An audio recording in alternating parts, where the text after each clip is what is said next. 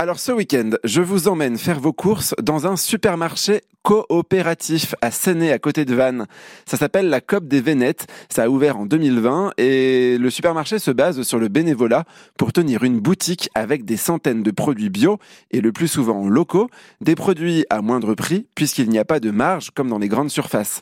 Pour pouvoir en bénéficier, il faut simplement donner 3 heures de son temps par mois pour le magasin, à la caisse, à la découpe du fromage, à la mise en rayon ou encore pour passer les commandes. C'est à vous de choisir.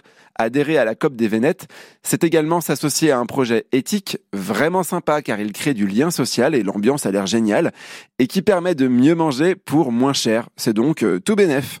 Dominique est l'un des coopérateurs et il sera avec nous en studio pour nous donner plus de détails.